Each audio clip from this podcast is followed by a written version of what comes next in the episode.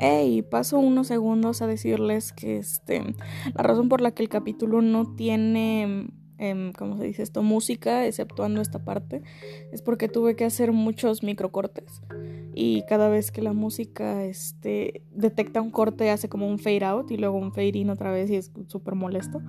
Entonces, este, eso, si me escuchan toda muerta es porque estoy enferma. Y el capítulo anterior tampoco tuvo música porque se me olvidó. Básicamente, y pues nada, los dejo.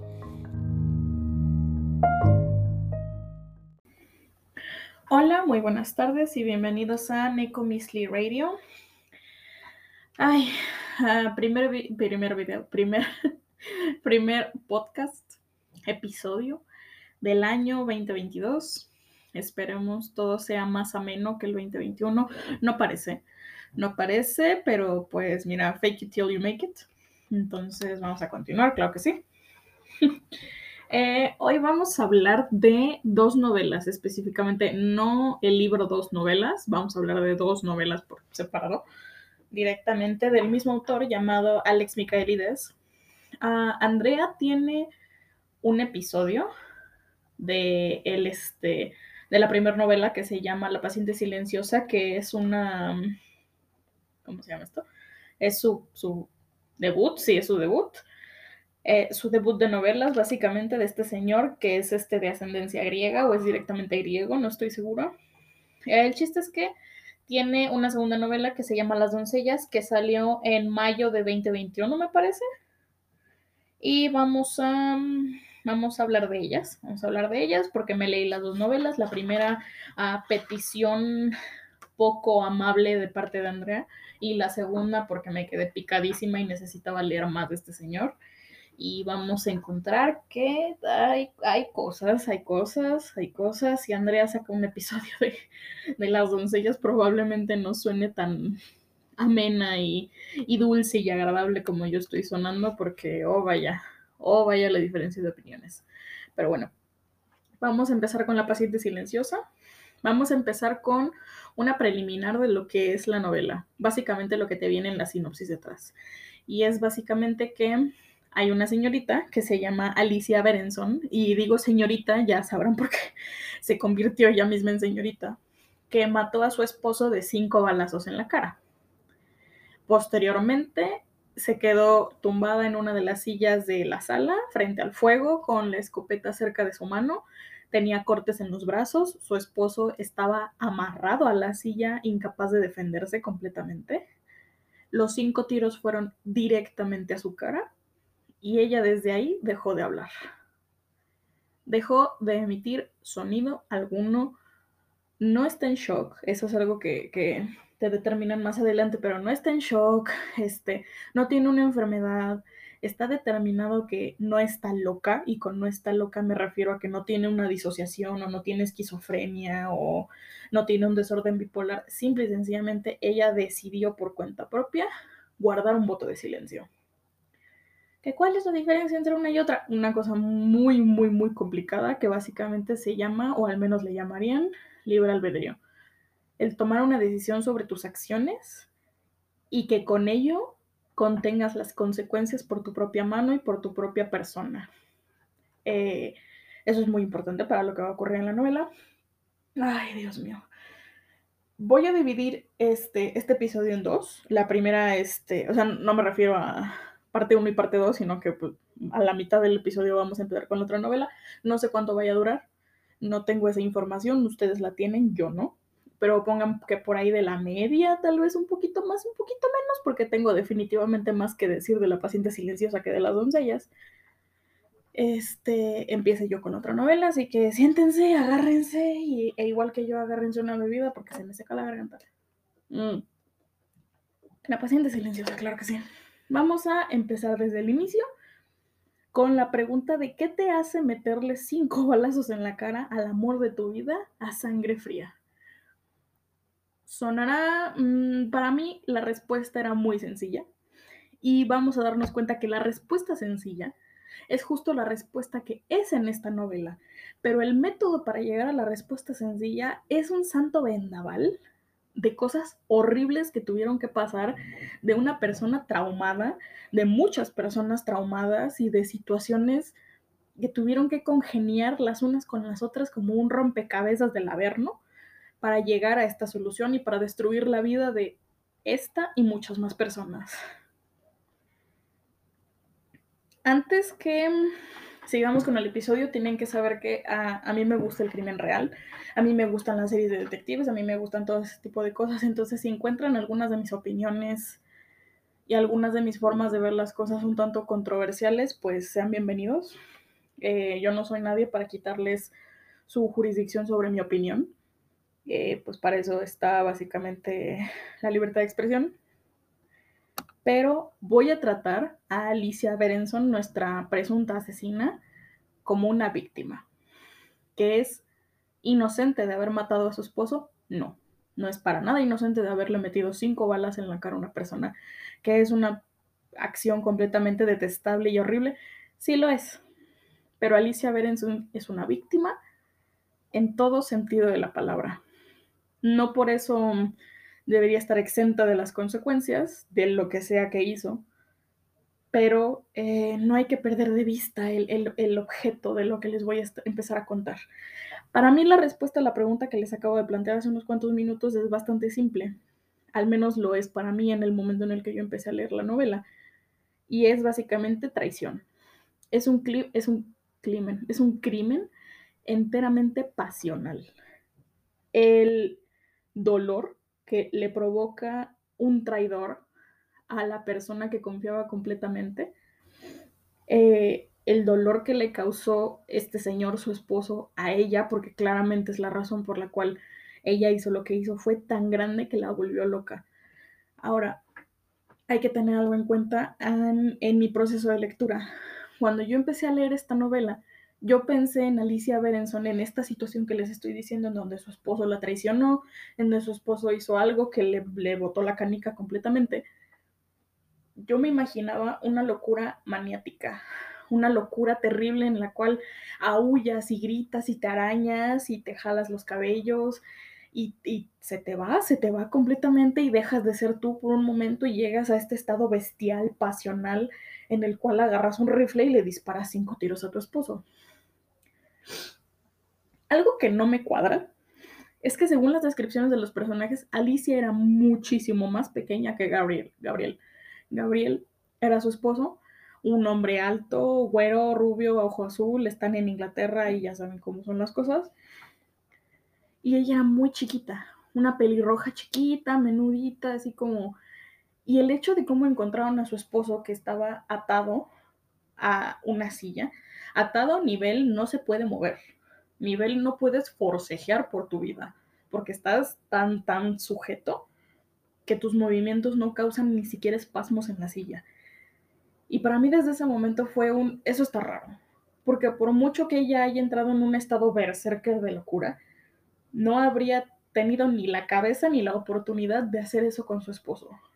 Entonces tuvo que haber tenido una oportunidad anterior que hubiera sido, que lo hubiera drogado, que hubiera hecho un montón de cosas, pero entonces esto no cuadraría con mi idea de que se fue Berserker.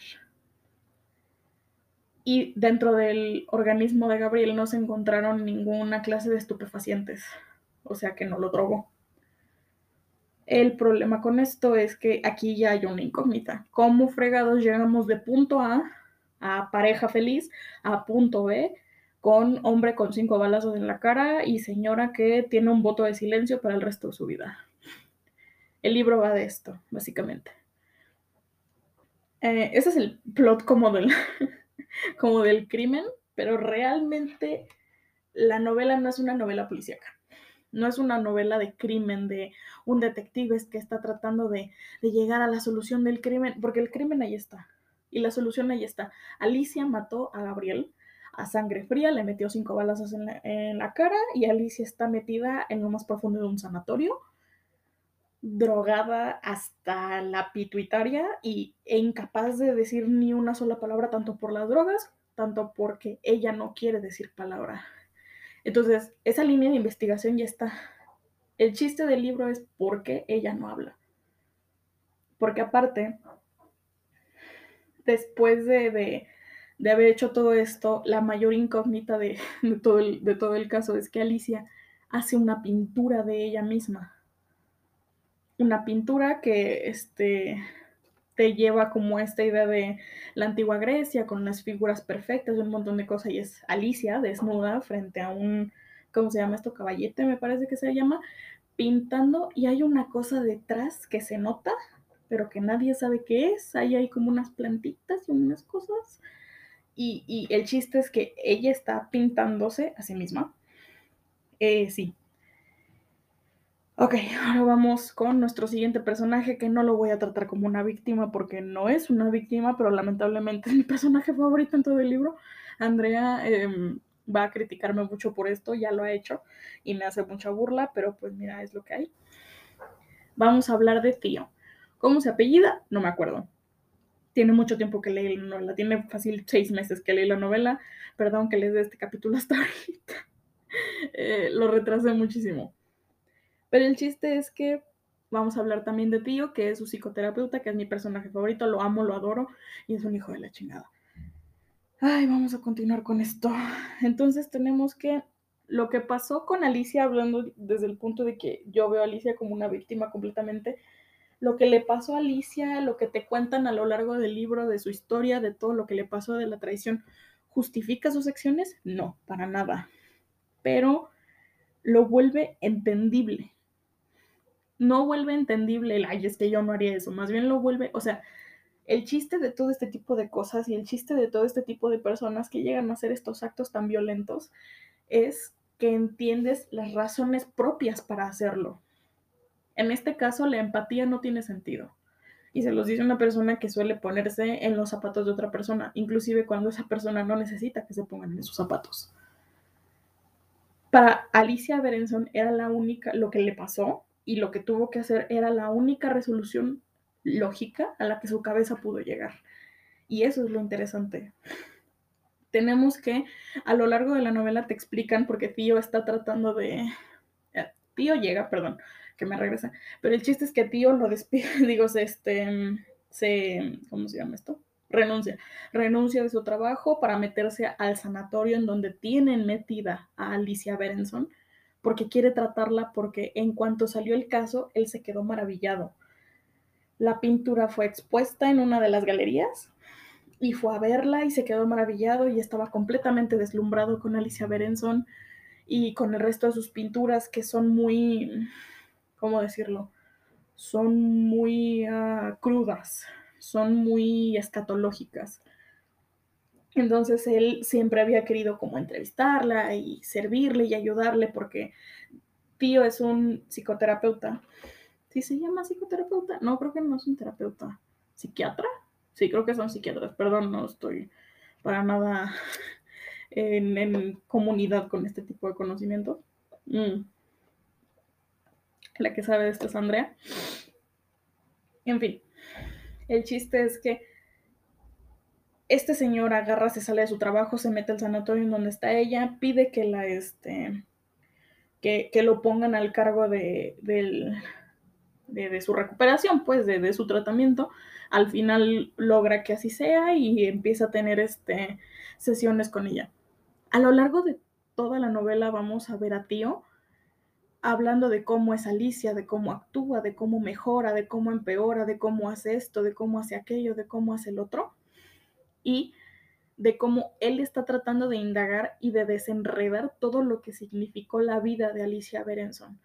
¿Por qué? O sea, ¿qué cúmulo de acciones llevó a que ella manejara un voto de silencio después de matar a su esposo? Porque al parecer él no se cuestiona por qué mató a su esposo. Lo cual bajita la mano, si no eres yo, ya debería como saltarte ahí un, momento, o sea, como que no te saca de onda por qué lo hizo, ¿no? O sea, es porque esa nunca es su pregunta inicial, su pregunta inicial es ¿por qué está callada? ¿Por qué decidió guardar silencio? Y sí, es una interrogante muy fuerte. De hecho, yo creo que sería la interrogante de todo el mundo una vez que te metes a ver el caso y dices como, espérate, espérate, espérate, es que ¿por qué guarda voto de silencio? ¿De qué se trata esto? el resto de las personas que, que puedes ver en, en, historiales y en todo este tipo de cosas de crímenes pasionales, no, no tienen ese tipo de comportamiento. Entonces, algo disparó este comportamiento en ella, porque como dije, ella no está loca per se. O sea, está loca porque mató a una persona con cinco balazos. Pero no es ese grado de locura. No es una esquizofrenia. No es un desorden de bipolaridad. No es, no es nada de eso. O sea, no, los circuitos de su cabeza no están mal hechos. Algo ocurrió que detonó esta acción en ella. Y eso es lo que le interesa, tío muy entendible de su parte. Lamento decir esto. Uh, ok, para este punto yo creo que ya se dieron cuenta que yo me identifiqué muy fuerte con Tío, con muchas cosas en específico.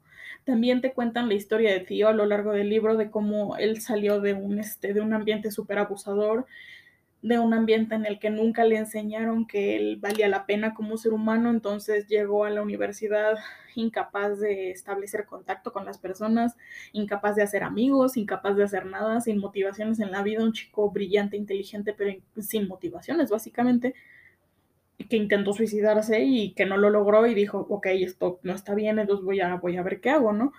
Lo, este, me parece que lo mandan a terapia, su terapeuta que es Ruth, habla con él y ella llora y como que él se impresiona porque ella está llorando por la historia que él le está contando, porque él ya estaba tan normalizado con esa vida que no se daba cuenta de la tragedia que había llegado a sufrir, de todas las cosas mal que estaban en su vida.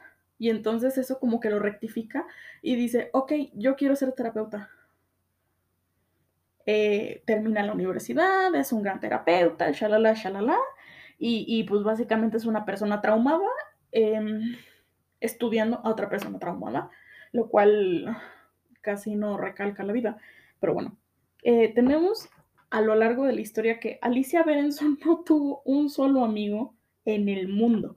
Y me refiero a en el mundo, dentro de todo lo que significó su vida, su mundo y todas las personas en las que pudo o no pudo haber confiado todas y cada una de las personas que se le acercaron, todas y cada una de las personas con las que tuvo contacto, o terminaron decepcionándola, o terminaron haciéndole cosas horribles, o terminaron traicionándola, traicionando su amor y su confianza y su voto de y su voto de, como persona, pues como ser humano es lo que tienes, ¿no? El, el amor, la confianza y la empatía que le puedes brindar a otro ser humano.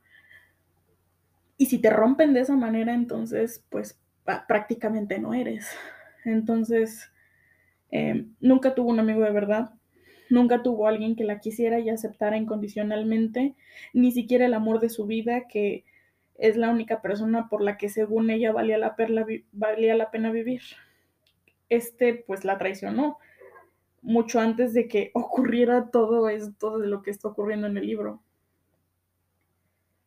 Eh, hablando un poco más a profundidad y un poco más antes de lo que fue la fatídica noche, porque les digo que tenemos estas dos visiones de Tío como narrador y luego los, el diario de Alicia. Y Alicia describe a Gabriel casi, casi como un dios. Eh, no les voy a decir que no me agrada, porque no me agrada y porque me parece inútil decirlo. Pero algo que sí les voy a decir es que Gabriel es un cobarde y un traidor a todas luces desde el primer momento en el que lo lees. Queda muy, muy, muy, muy adornado por la visión de Alicia, por este filtro rosa que tiene Alicia sobre su querido esposo. Pero desde las primeras líneas, desde sus primeras acciones, desde sus primeros movimientos, a mí Gabriel me dio como un, mal augurio me dio un algo, Gabriel. A mí, Gabriel, no me gustaba su actitud, no me gustaba su forma de ser, no me gustaba su forma de, hablar, no me gustaba su forma de pensar, no me gustaba su forma de actuar. No me gustaba prácticamente nada de él. Y a lo largo de la novela, spoilers, vamos a ver que... Eh, así esto está lleno de spoilers, ¿eh? O sea, que si llevan aquí, ¿cuánto llevamos? Prácticamente 19 minutos y no se han dado cuenta que esto va a estar lleno de spoilers y quieren leer la novela, huyen, lárguense de aquí, corran, hasta ahorita les estoy dando los preliminares, como los primeros cuatro capítulos Desde aquí van a empezar los spoilers fuertes y nada más les voy a decir que yo voy a desglosar el final porque necesito desglosar el final, ¿ok? Muy bueno. Entonces tenemos que muchísimo más adelante, Gabriel engaña a su mujer, tiene una amante y Alicia empieza a tener lo que parece ser un brote psicótico que ya había tenido antes. Para esto en el diario y en sus expedientes nos cuentan que Alicia siempre ha tenido como una mentalidad muy frágil y es tendenciosa a las enfermedades mentales, eh, que parece que tiene un historial por parte de su madre, que parece que tiene un historial por parte de su padre, que, su familia está mal, pues, o sea, que el linaje está corrompido y que tiene que ser eliminado inmediatamente y que bueno que nadie tuvo hijos, porque qué feo hubiera estado este rollo. Ah, bueno. El chiste es que Alicia empieza a tener un brote psicótico y empieza a ver una persona que le está siguiendo, que le está observando a lo lejos, que le está observando fuera de su casa, que le está siguiendo por la calle, que la mira este, a, unas, a una casa, me parece, después de, detrás de una, una lamparita, eh, afuera de su casa, que lo ve desde las ventanas, que lo ve cuando camina, que siente como su presencia, que siente su mirada. Y como esto no puede ser comprobable porque pues si te están siguiendo nada más a ti, claramente nada más tú vas a ver al, acosador. Su esposo le empieza a decir como que está teniendo un brote psicótico porque al parecer ya había tenido uno porque se le murió su padre. Para esto Alicia tiene un súper trauma con su papá que voy a explicar más adelante. El chiste es que este señor, este señor le está, le está engañando, tiene un amante cuando Alicia vive y desvive por él y lo ama y hacen el amor todas las noches y él la aguanta y ella lo aguanta y ambos son artistas, él es este, un fotógrafo, ella es una pintora y escultora. O sea, son, son una pareja perfecta, entre comillas, pero ella lo adora y lo ama y es su vida entera y este señor tiene todavía los huevos de agarrar y engañar a una persona como ella tan inestable, entre comillas. Y además de esto, lo que ocurre a continuación con, la, con el supuesto delirio de ella, para mí es la peor acción que pudo haber hecho Gabriel, porque la manda con un psicólogo que se llama Christian West, que también aparece, este, que está dentro de la clínica con tío, este, que da consultas privadas y básicamente lo que hace en Christian West es doparla hasta más no poder, porque eso es lo que quiere Gabriel. Quiere que esté dopada, quiere que esté sumisa, quiere que se tome los medicamentos necesarios para que esté, para que esté tranquila, para que no vea cosas, para que no reniegue, para que esté así como zombie todo el tiempo y a mí me parece muy molesta su actitud porque se nota que eso es lo que quiere, porque chantajea a Alicia a hacerla sentirse mal para poder tomarse los medicamentos cuando Alicia sabe que no le gustan los medicamentos porque la dejan drogadísima. Y eso es horrible, básicamente, me chocan ese tipo de personas. Alicia claramente hay un punto en el que dice, no, no, no, no, este güey es un idiota, yo no estoy mal, entonces me voy a no tomar los medicamentos. Ay, y eso terminó teóricamente bien y terminó teóricamente muy mal, pero no por culpa de ella. Luego tenemos este personaje que se llama Christian West, que es básicamente este tipo de médico que ve a sus pacientes más como un cajero que como pacientes, que para mí son el peor tipo de médicos de todos. Y una disculpa, es que estoy viendo mis notas. Ay, bueno, eh, tenemos a Christian West, tenemos muchos personajes básicamente, tenemos también al director que me parece que es griego y que es así como todo, que le gustan las terapias en grupo y un montón de cosas, no se me queda muy bien. Eh, a lo largo de toda la novela te vas preguntando qué es lo que ocurre quién es el acosador de Alicia, quién es el que mantiene el silencio de Alicia, qué es lo que está ocurriendo y se te vienen un montón de personas a la cabeza, se te vienen hasta lo impensable, el hermano asqueroso, misógino, horrible, ah, me, da asquito nada más pensar en él y me acuerdo cómo se llama.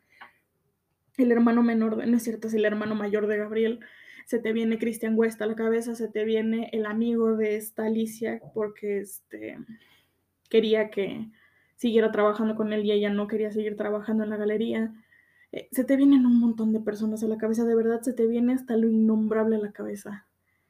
Y el final, el final de esta novela en donde nuestro querido protagonista es el malo, porque lo digo así nada más, let that sink in for a minute, tío es la pieza faltante de todo el rompecabezas.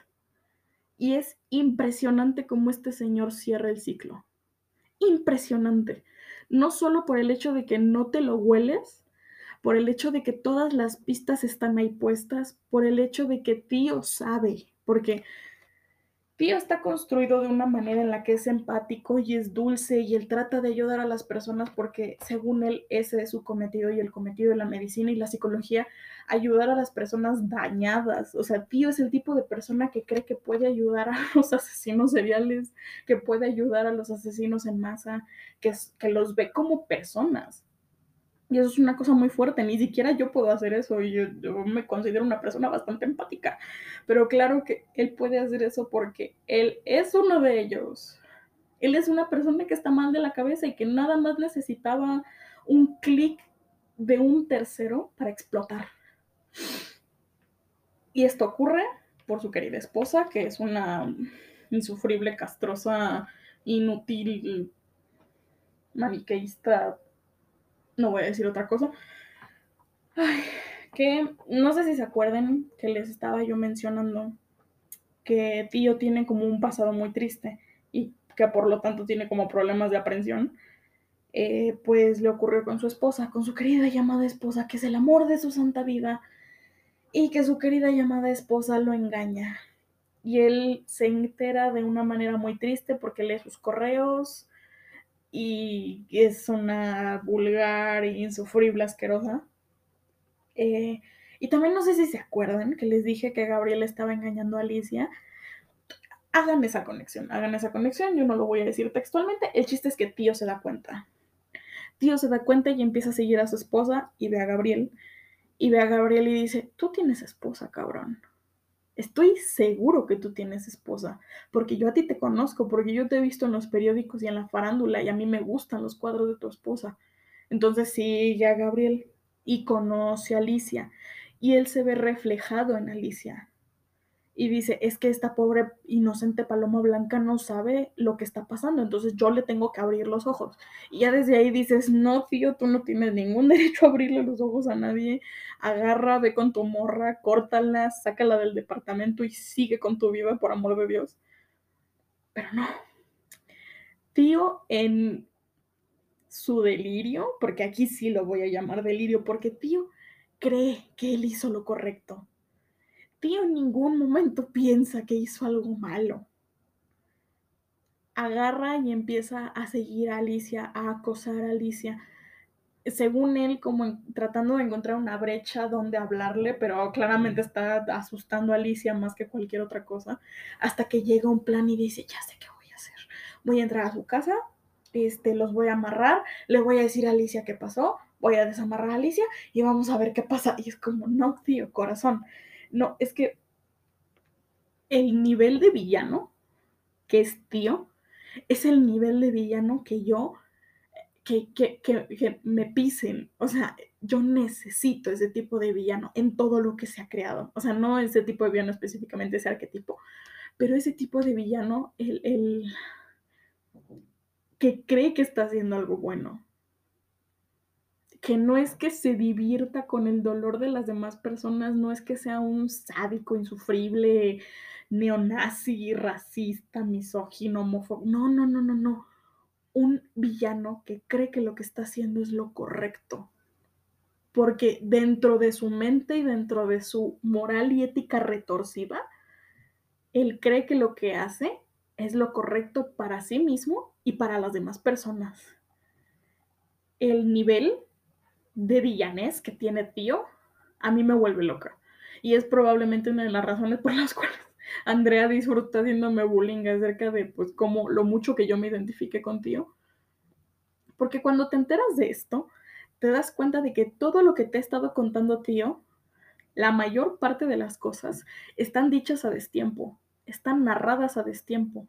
Porque tío a lo largo de la novela te está diciendo como de, ah, es que a mi esposa como que se está portando rara, como que se está portando distante, encontré estos correos y los leí, no sé cómo sentirme y estoy como triste y entonces te empieza a contar cómo está siguiendo a su esposa y cómo está siguiendo al amante y cómo le dieron ganas de pues, golpearlo en la cabeza, pero al final se retrajo porque dijo, no, no, no, es que eso está mal.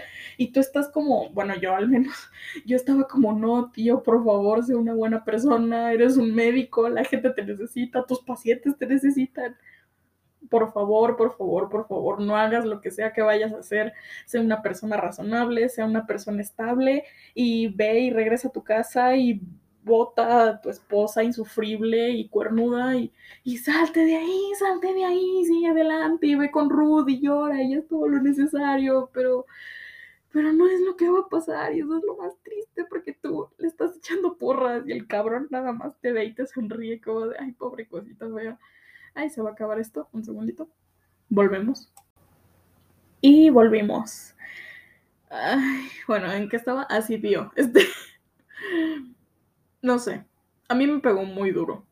Cuando yo me di cuenta de que había sido tío, y incluso yo traté de justificarlo en mi cabeza cuando estaba leyendo los primeros párrafos en los que te das cuenta de que fue tío.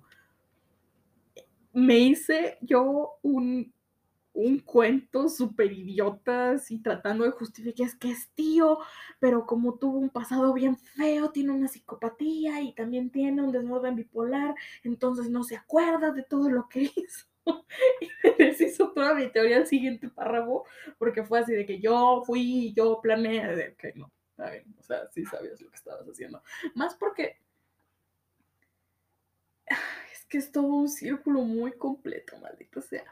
Tío a ver, vamos a poner las cosas en orden.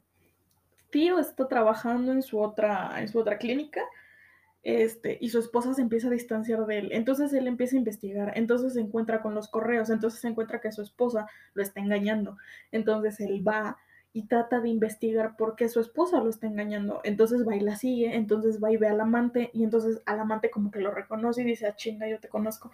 Entonces va y sigue al amante, entonces encuentra a la esposa del amante en la casa de este güey y dice, ah, chinga, yo te, si te conozco, eres la artista tal, me gustan tus pinturas. Entonces, tío, o sea, empieza como a... Es que es muy triste porque tío genuinamente tenía una idea...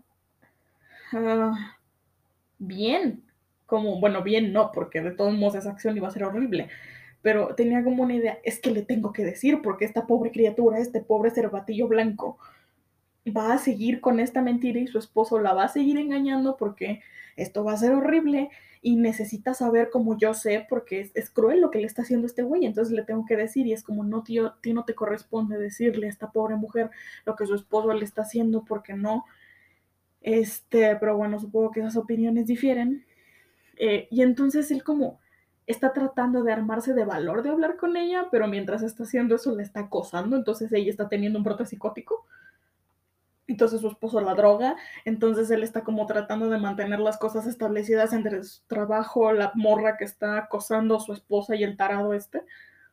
Y es como, ya te, ya sé, tengo un plan tengo un plan, voy a agarrar, me voy a poner un pasamontañas, voy a llevar todo, todo mi, mi toolkit de asesino serial, voy a entrar a la casa sin que se den cuenta, voy a golpear a este güey en la cara, voy a desmayar a Alicia también, los voy a sentar en una silla, los voy a amarrar completamente, los voy a poner uno espalda con el otro en las sillas.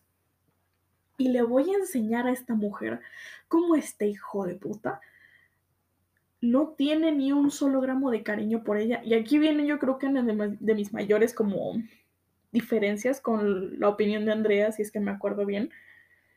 Y es que antes de llegar a esta parte, hay que recalcar el pasado de Alicia, que también es, eh, esto te lo explican después de que Tío haya encontrado esta respuesta, porque una vez que él entiende la razón por la cual ella se quedó callada, es como de, ah, ok, ahora sí te puedo contar toda mi historia. Y es como de que, ¿qué? No, espérate, what? Como no, aquí se acaba la novela, ya todos felices, vas a ir y vas a cortar a tu esposa y, es como, no. agárrate, agárrate, porque lo que viene viene feo. Y es como de que, ok, entonces ya te sientas a escuchar. Eh, Tío va a la antigua casa de Alicia, donde vivía con su padre, porque para esto su mamá se murió cuando ella era muy pequeña, con ella en el coche. Su papá estaba loco de remate y pues, pues no trataba bien a Alicia porque él quería a su mujer, no a la niña, eh, donde vivía con su tía y con su primo. Y básicamente una de las veces en las que ella y su primo estaban en el techo como escuchando a ver qué onda, jugando y todo ese tipo de cosas, el papá le dijo a la tía, a su hermana, a la hermana de su mamá me parece, literalmente, que él prefería que se hubiera muerto ella y no su mamá. Y Alicia estaba muy chiquita y entonces esto creó como una correlación en su cabeza de mi papá me acaba de matar en vida. Porque mi papá prefiere que yo esté muerta a que mi mamá esté muerta, entonces por lo tanto, ergo yo estoy muerta para mi papá. Aunque no esté muerta, aunque aquí siga y su esposa no va a regresar de entre los muertos. Y esto crea un, un, un ¿cómo decirlo? Un, un, trauma psicológico infantil en el cual pues Alice está traumadísima de por vida y todo está mal y todo se va al carajo. Y este punto lo necesitamos para el final del libro y para lo que hace Tío, que es básicamente, y esto lo hace sin saber. O sea, esto es una cosa que realmente hace sin saber el historial de Alicia. O sea, él hizo una cosa horrible por hacerla, pero como que nunca dimensionó lo que iba a pasar después. Em, agarra, lo sienta espalda con espalda, amarrados. Alicia está ciertamente más consciente que Gabriel, pero Gabriel de todos modos está consciente. Ay, y entonces, este, tío se pone con una escopeta, me parece que sí, sí es una escopeta, que es lo más fuerte que le dio. Cinco balazos de escopeta en la jeta. No, no es cierto, no es de escopeta, creo que es un rifle de... ¿Es un rifle de tiro como de casa? No me acuerdo, eso no es, o sea, no es una pistola, pues, o sea, no es un revólver, es, una pistola grande, es un arma de fuego grande que te deja un hoyo en la jeta. En fin. Agarra, se pone enfrente de este güey y le dice como, escoge, tú o tu esposa. Y Alicia está peleando por todas sus fuerzas, con todas sus fuerzas de no, déjanos en paz, que necesitas dinero, que quieres joyas, que quieres, pero por favor suéltanos, déjanos ir, que quién sabe qué. Y en esto el cobarde, insufrible, asqueroso, bastardo, poco hombre, que es este güey Gabriel, agarra y dice, no dice que la mate, pero dice no quiero morir. Para esto no es la segunda o tercera vez que Tío se lo dice, se le está repitiendo, escoge, tú o tu esposa, tú o tu esposa, tú o tu esposa. Y Gabriel dice, no me quiero morir. No me mates, no me quiero morir. No lo hagas, no conmigo. Y entonces Alicia se queda fría, callada. Tiene una regresión a este trauma de su pasado en donde su padre la mató en vida y ahora su esposo la mató en vida. Su esposo dijo ahora como de que pues, yo no me quiero morir, vete por ella, ¿no? Entonces ella se queda completamente callada, en shock de lo que acaba de escuchar, porque dentro de la pobre cabeza de Alicia, Gabriel la amaba igual de lo que ella lo amaba a él, cosa que claramente no es cierta. Entonces, tío da la vuelta, va enfrente de Alicia la ve con una sonrisa, con sus ojos directamente, y se acerca, la desamarra, le da el arma y le dice, ¿ves? Lo que va a pasar ahora queda en tus manos. Y agarra tranquilamente y se sale de su casa y se regresa a su departamento con su esposa.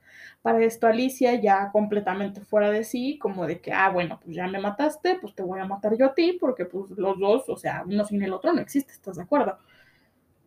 Entonces este güey como que, ay, Dios mío, Alicia, estás viva, que quién sabe que ya agarra, la meta cinco balazos en la casa, en la cara, perdón, eso ya sabemos que onda. Le hablan a la policía, Alicia se encuentra así sentada como muñeca de trapo con el rifle al lado y su esposo con cinco balazos en la jeta. Y para esto, el final del libro es básicamente que Alicia siempre supo que tío era tío. Alicia, desde el momento en el que lo vio, se dio cuenta que era el vato que había entrado a su casa y que hizo todo lo que hizo y que por eso deshizo su vida y que un montón de cosas horribles. Y pues Alicia, no voy a, bueno, sí, sí lo trama. Durante toda su estancia, en lo que conoce a Tío y todo, bueno, lo conoce, en lo que vuelve a ver a Tío y Tío le empieza como a tratar, ella hace una pintura del sanatorio quemándose y tío llevándosela en brazos porque, ajá, este, em, sí, para que Alicia no abra la boca, que claramente no lo iba a hacer porque pues los muertos no hablan, que ese es el chiste de Alicia. Como Alicia está muerta porque su esposo la mató y su padre la mató, pues ella está muerta en vida, entonces los muertos no hablan y entonces pues ella no habla. Este güey agarra, la duerme, la tiene ahí como en la camita, este, se da cuenta de que pues no la puede dejar así nada más. El diario, la última entrada del diario es Alicia contando esta historia y Alicia contando todos los detalles y Alicia contando que fue tío el que lo hizo y que fue, o sea, toda su estancia en el sanatorio y que sintió cuando lo vio y qué pasó ahora y qué es lo que está pasando como al final de su vida, porque lo que hace tío es llegar ella tuvo un colapso nervioso, entonces está como acostadita ¿no? con una intravenosa. Este güey agarra, le pone una sobredosis de morfina y la mata. Alicia en el diario cuenta que probablemente la va a matar, entonces está dejando el diario como testimonio y para esto tío tiene que buscar el diario porque tío ya sabe que hay un diario, solo que no sabe dónde está. Eh, me da mucha risa porque es tonto como una piedra probablemente porque mientras estaba buscando en todas partes de que su ropa, su cajón, su cama, este, la cabecera, entre las paredes, en el techo, en la lámpara, el único pinche lugar que no se le ocurrió buscar y que yo estaba literalmente gritándole al libro de verde que busca aquí, tarado, que si no te van a encontrar, porque al parecer yo quería que no lo encontraran, porque así soy pero es de aquí, aquí, o sea, busquen este lado, idiota. ¿Cómo es posible que no se te ocurra que el único lugar en el que no buscó fue en la pintura? Porque como ya les dije que también es un psicópata narcisista, y como la pintura no le había gustado porque se representaba a sí mismo como salvándola y sacándola de las llamas del infierno, no sé, una cosa, no, eso no lo entendí. Este, ajá, está, sí, el único lugar en el que no busques en la pinche pintura y, se va y dice, no, pues no lo encontré, a lo mejor pinche diario no existe. Entonces, claramente el diario existe, la policía lo encuentra porque este, le dan esa pintura a su amigo que era parte de la galería de arte. Y el güey agarra el diario y dice, ah, chinga, y lo lee y dice, ah, chinga, y se lo da la policía. Entonces la escena final es cuando tío está en la casa de sus padres porque ya su papá se murió, que era un abusador, y su mamá está en un sanatorio. No es cierto, está en un, perdón, en una casa de ancianos, un ancianatorio. No sé si se llaman así, vamos a fingir que sí.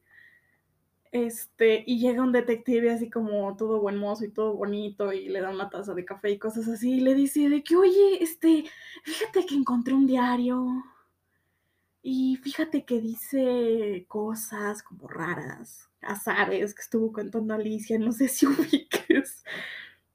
Y se cierra el libro con una escena que es una regresión del pasado de tío cuando era niño, en el que estaba viendo al cielo y veía como los copos de nieve caer y trataba de alcanzarlos cuando eh, vivía con sus papás y vivía en un ambiente de abuso constante todo el tiempo. Y así se cierra la escena, como de tío contando que ve al cielo, ve la nieve cayendo y cómo él está tratando de alcanzar los copos de nieve como pidiendo que le den más tiempo, ¿no? Así se cierra la novela. Eh, hasta ahorita olvidé mencionar que todo el chiste de la pintura de este, ¿cómo se llama esto? Que la pintura y todo como es que hay una segunda capa del libro. Se me hace que voy a hacer dos episodios de esto porque llevamos casi 45 minutos. Voy a hacer un episodio de esto y ahorita voy a hacer el otro de las doncellas. Espérenlo. van a ser dos semanas porque si no, este pinche episodio va a durar dos horas. Eh, sí, ok. Ah, vamos a hablar del segundo contexto del libro, ok. Miren, vamos a cerrar mis notas porque ya no vamos a leer nada de las doncellas. Claro que sí. Movámonos. Ok. Alex Micaelides tiene una cosa con las, este, la cultura griega. Él es griego, ya me acordé, es 100% griego, me parece. Este, Y algo que hay que recalcar dentro de la Grecia actual es que la Grecia antigua no es una cosa de historia y fábulas y leyendas y, y mitología como lo vemos nosotros, sino que es cultura viva para ellos. Este, los mitos y las tragedias y los poemas, Eurípides y Euríclido y Euclido y y Zeus y Sócrates y Parménides y un montón de gente son cultura viva para ellos, no son solo datos soltados al aire. Hay una segunda capa en el libro que yo creo que va a ser como una cosa común de sus libros y es la cultura griega y cómo se relaciona con ciertas cosas. La pintura que hace Alicia tiene alusión a una tragedia griega que se llama Alcestes. Alcestes es una, entre comillas, tragicomedia, pero así lo determinan los, la gente de ahorita. Alcestes teóricamente es una tragedia. Eh, en donde Alcestes es esposa de un, este, de un rey, no me acuerdo si es Priamo o alguien más, no es cierto, Priamo es de Troya, no me acuerdo, o de Peleo. Creo que es esposa de un Peleo, no de el Peleo, pero de un Peleo. El chiste es que es el mismo rey que le ayudó, que le encomendó las doce tareas a Heracles y que le dio este asilo a Apolo cuando lo volvieron mortal porque no me acuerdo qué hizo, pero algo hizo. A este señor las mueras le dicen, te vas a morir en tanto tiempo. Te vas a morir. Y ni modo, te toca. Y entonces este señor joven y vigoroso dice, como que espérate, espérate, ¿cómo que voy a morir? O sea, he hecho un montón de cosas por los dioses, ¿por qué me voy a morir yo ahorita?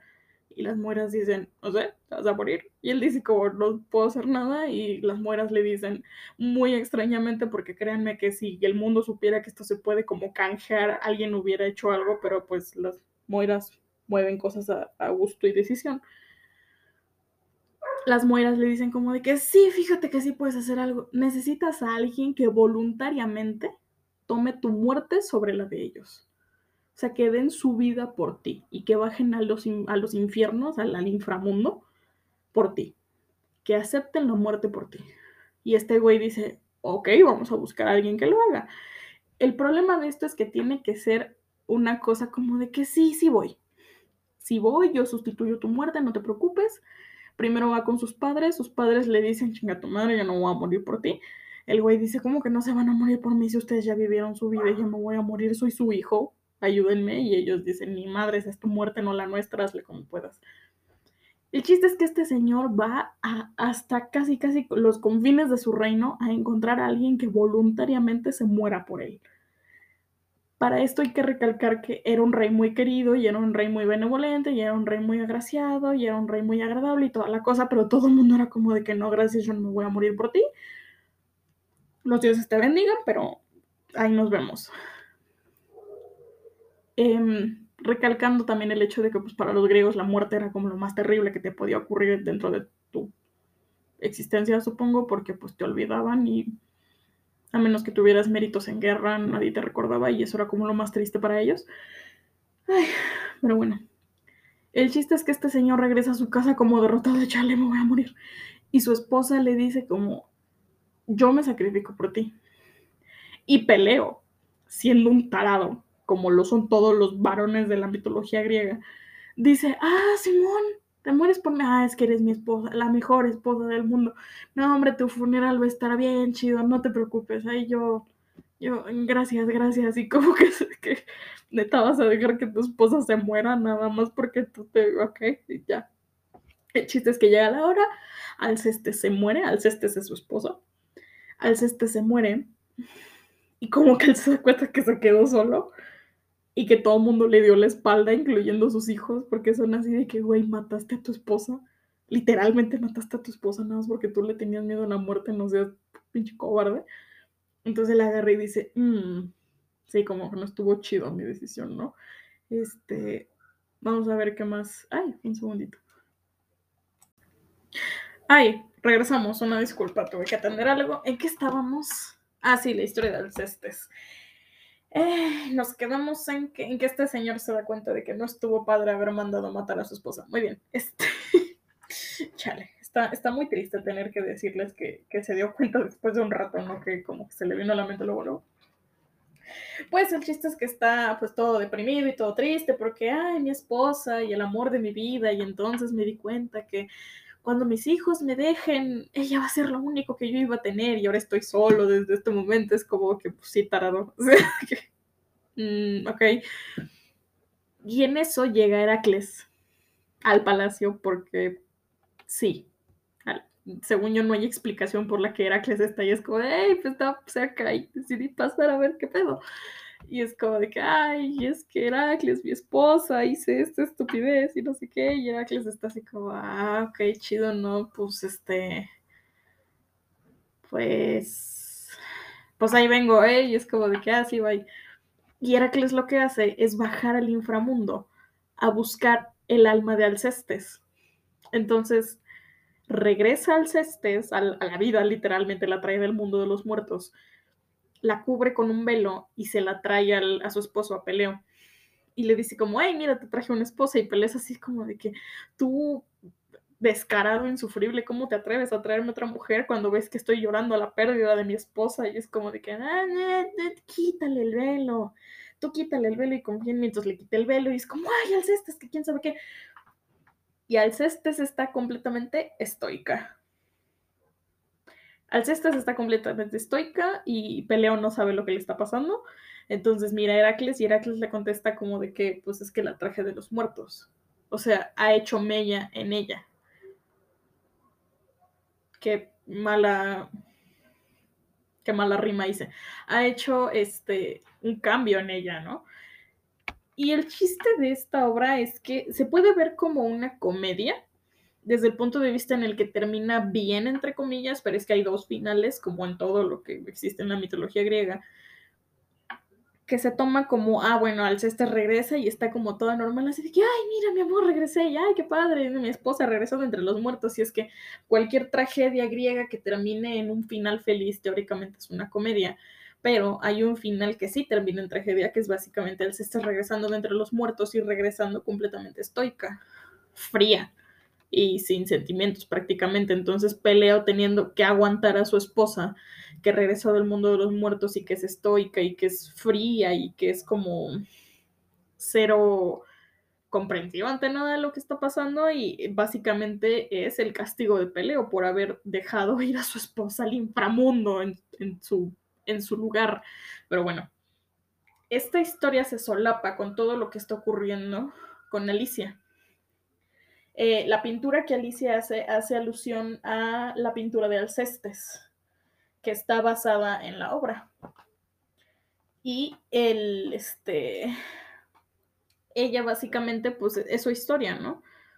Es una mujer que decide como que, que está completamente a la merced del amor de su esposo y su esposo decide que no quiere ser ejecutado. Entonces decide que le ejecuten a ella en vez de a él que ella baje al mundo de los muertos y prácticamente la sacrifica. Y es una cosa que vamos a ver en este libro y en el libro de las doncellas. Básicamente es así como acaba. Hay cosas muy bien hechas en esta obra. Ahora que ya escribimos toda la historia, ahora que ya me desahogué de todo lo que pasó contigo, ahora que me pongo a pensar en lo mucho de verdad, o sea, es que tiene tanto tiempo que no quiero tanto a un personaje como este señor me escribió a tío y que me lo deshizo en un segundo de que le prendió fuego porque estaba en gasolina ya de por sí y se inmoló solo del aspecto de que Tío era un villano hecho y derecho y yo no supe verlo y al mismo tiempo yo me identifiqué con Tío por muchas cuestiones y es muy triste. Pero bueno, moviéndonos a la parte de la novela como tal, si algo me gusta es cómo está armado. Cómo... Y hubo una interrupción nuevamente en... una disculpa, es que... Sí, una disculpa. El chiste es que, ¿qué? que estaba yo. Ah, sí, el cómo está armada la novela en el aspecto de que tío te está contando lo que está pasando, pero tío no te está contando todo lo que está pasando, o al menos no te lo está contando como te lo debería de contar. Porque hay eventos en la novela que están sobrepuestos al presente, te está contando cosas del pasado. Y entonces en esa narración tú no te das cuenta de lo que está ocurriendo realmente, de que, de, que la pareja de Tío termina siendo el amante de Gabriel, de la pareja de Alicia. Y nunca te lo puedes intuir de parte de Alicia porque Alicia nunca se huele que Gabriel puede tener un amante. Porque Alicia está tan embebida en su amor por Gabriel que no puede ver defectos en él. No puede ver nada malo en él, incluso cuando Gabriel está, es, está siendo un idiota y está drogándola y está siendo un completo douchebag, es, ella es como de que no, pero es que no es su culpa, porque él es tan inocente y solo busca mi bienestar y tal y cual y no sé qué, y ay, es, insufrible hasta cierto punto. Pero el cómo está armada la novela está impresionante, el final es impresionante, se cierra completamente. No, no sabes qué le pasa a tío, o sea, solo sabes que llegó el detective con, la, este, con el diario de Alicia y que sabe lo que pasó y entonces va a ir con a decirle, oye, carnal, qué bola, ¿no? O sea, ¿qué pasó aquí? Y es como de que, bueno, ya ahí se cierra la novela. Otra de las cosas que me gustan es que creo que es la primera vez que leo una novela en donde las perspectivas masculinas, ¿cómo lo explico? Por cómo es la obra y por cómo está escrita y por cómo deben ser los personajes masculinos de la obra, la mayoría son insufribles. La mayoría son insufribles y la mayoría son unos aprovechados y hay un tipo que es un asqueroso que trató de abusar de Alicia y que han estado pasando un montón de cosas, pero eso es debido a la situación que se lleva alrededor de Alicia, porque la mayoría de los personajes que conoces eh, rondan alrededor de Alicia y de su vida. Entonces, pues como dije, Alicia tiene una vida muy trágica en el que no tiene un solo amigo en el mundo. Y la perspectiva de los hombres, en el cual no te los describen como guapos ni desagradables ni nada, sino que te los enseñan como son, como tipo este, el que, el que les digo, el, el médico West, que, por ejemplo, lo que hacía era no cotizar al, las consultas privadas que daba, entonces él se quedaba con el dinero. Y lo que hace tío es culparlo a él. Así de que así ah, él fue porque miren, él no tiene esto cotizado y entonces que le quiten su cédula. Y básicamente tío lo único que hace es redirigir todo lo que este señor ha estado haciendo para su propio beneficio en el momento en el que él le convino, porque este tío no le planta nada a este señor. Él se da cuenta por medio de sus investigaciones y entonces este güey cae, sobre su, cae por su propio peso. El hermano de, Gabriel, que es este imbécil idiota y está obsesionado con ella, con, con Alicia, entonces este se muere y este güey se vuelve loco. Gabriel ya les dije que es un tarado, es un idiota y es un cobarde. Igual cae por su propio peso. Este, el amigo de, Alicia, que es el único que realmente es muy triste y es muy horrible porque se beneficia por las cosas horribles que le pasan a Alicia, porque los dos cuadros que hace Alicia después de matar a su esposo y mientras está en el sanatorio, este, él se beneficia de eso porque pues los pone en la galería y entonces pues es todo muy reconocido por el morbo de la gente el pobre director, que es el jefe del, sanatorio, que literalmente lo único que quiere es ayudar a sus pacientes y tío se lo lleva entre las patas. Tío, como te lo presentan, que al final es lo, lo que te aterroriza de tío, de que al inicio es tan, tan empático y tan amable y tan agradable y tan es que yo la quiero ayudar y es que yo quiero resolver este misterio y es que yo sé que una vez que yo entienda ¿por qué no habla? La voy a poder ayudar, porque vamos a partir desde ese punto, porque esto, porque aquello, porque los traumas, porque ese es el deber de los médicos, ayudar a las personas, ayudar a nuestros pacientes, es nuestro deber ético, moral y, laboral y un montón de cosas. Conoces a Ruth, que es la mentora de tío, y pues es este es la terapeuta de tío, no es la que escucha los problemas de tío, entonces Ruth tiene completa y total confianza en Tío y en lo que ella ha logrado con él. Este, las demás pacientes del sanatorio, que pues ves, hay un montón de gente que está deschavetadísima. La esposa de Tío, que es una idiota desde el inicio, te das cuenta que es una tarada y que no, no le funciona una sola torca en el cerebro más que para su propio beneficio. Todos estos personajes, más los varones, están escritos de un modo en el cual sí te llegan a caer mal, pero al mismo tiempo llegas a entender sus intenciones. No sé, yo me acuerdo que cuando yo leía a este, ¿cómo decirlo? Yo leía a los varones de la obra, no por el hecho de ser varones y no por el hecho de ser atractivos, eran agradables, por así decirlo. O sea, cada personaje varón que yo me encontraba, exceptuando un par que ahorita nada más me estoy acordando del jefe de. Del jefe de este. del sanatorio, el que era el director, bueno, el, jefe de los. de los, este, ¿cómo se llama esto? De los terapeutas. Y el pobre detective que nada más sale hoja y media. Este. Todos los demás varones son insufribles. Todos los demás varones son aprovechados. Todos los demás varones son este son personas malas, son personas horribles. Pero lo que me agrada es que no son personas horribles por su género. No sé si alguna vez se han dado cuenta de esto, de que actualmente estamos tendiendo a juzgar el aspecto masculino solo porque es masculino y porque dentro de lo que significa nuestra sociedad y nuestros estados actuales de conciencia, el ser masculino es ser un peligro no por el aspecto de que sea real, sino por el aspecto de que pues la, tendencia es eso, ¿no? Em, probablemente lo que estoy diciendo es muy controversial, pero es cierto. O sea, no, yo no estoy diciendo que ser varón sea malo, ni estoy diciendo que los varones deban de cuidarse de este aspecto. Sí, al igual que las mujeres debemos cuidarnos de muchos aspectos que nos pone la, la sociedad como etiquetas y que lamentablemente las estadísticas y las contradicciones y un montón de cosas se generalizan al género masculino. Y lo que me gusta es que estos libros, este libro específicamente, no mira a los hombres como malos solo por ser hombres, lo cual me agrada. Que la tendencia de los hombres a abusar de Alicia, sí. ¿Por qué? Porque Alicia tiene un trauma con un padre que la asfixia y que la trajo de muerte y que literalmente la mató en vida y entonces Alicia se rodea de este tipo de personas porque eso está probado científicamente. Como tus traumas hacen que ese tipo de personas que te hacen daño te graviten, porque como que ahora sí que citando a, un personaje que, bueno, a una persona que salió en leyendas, en, leyendas legendarias tienes como un olorcito a víctima y pues básicamente los abusadores pueden identificar a las personas de las que pueden abusar, están especializados en eso. Es a lo que me estoy tratando de referir, no sé si le estoy dando muchas vueltas, pero me gusta mucho cómo concierna ese ese aspecto a lo largo de toda la novela. Me gusta mucho cómo este señor me parece que estudió psicología o que es un aficionado de la psicología, no estoy muy seguro, creo que sí es estudiante de psicología. Este tiene una tiene su carrera, no sé, algo es de psicología este señor, no, perdón, ya no me acuerdo.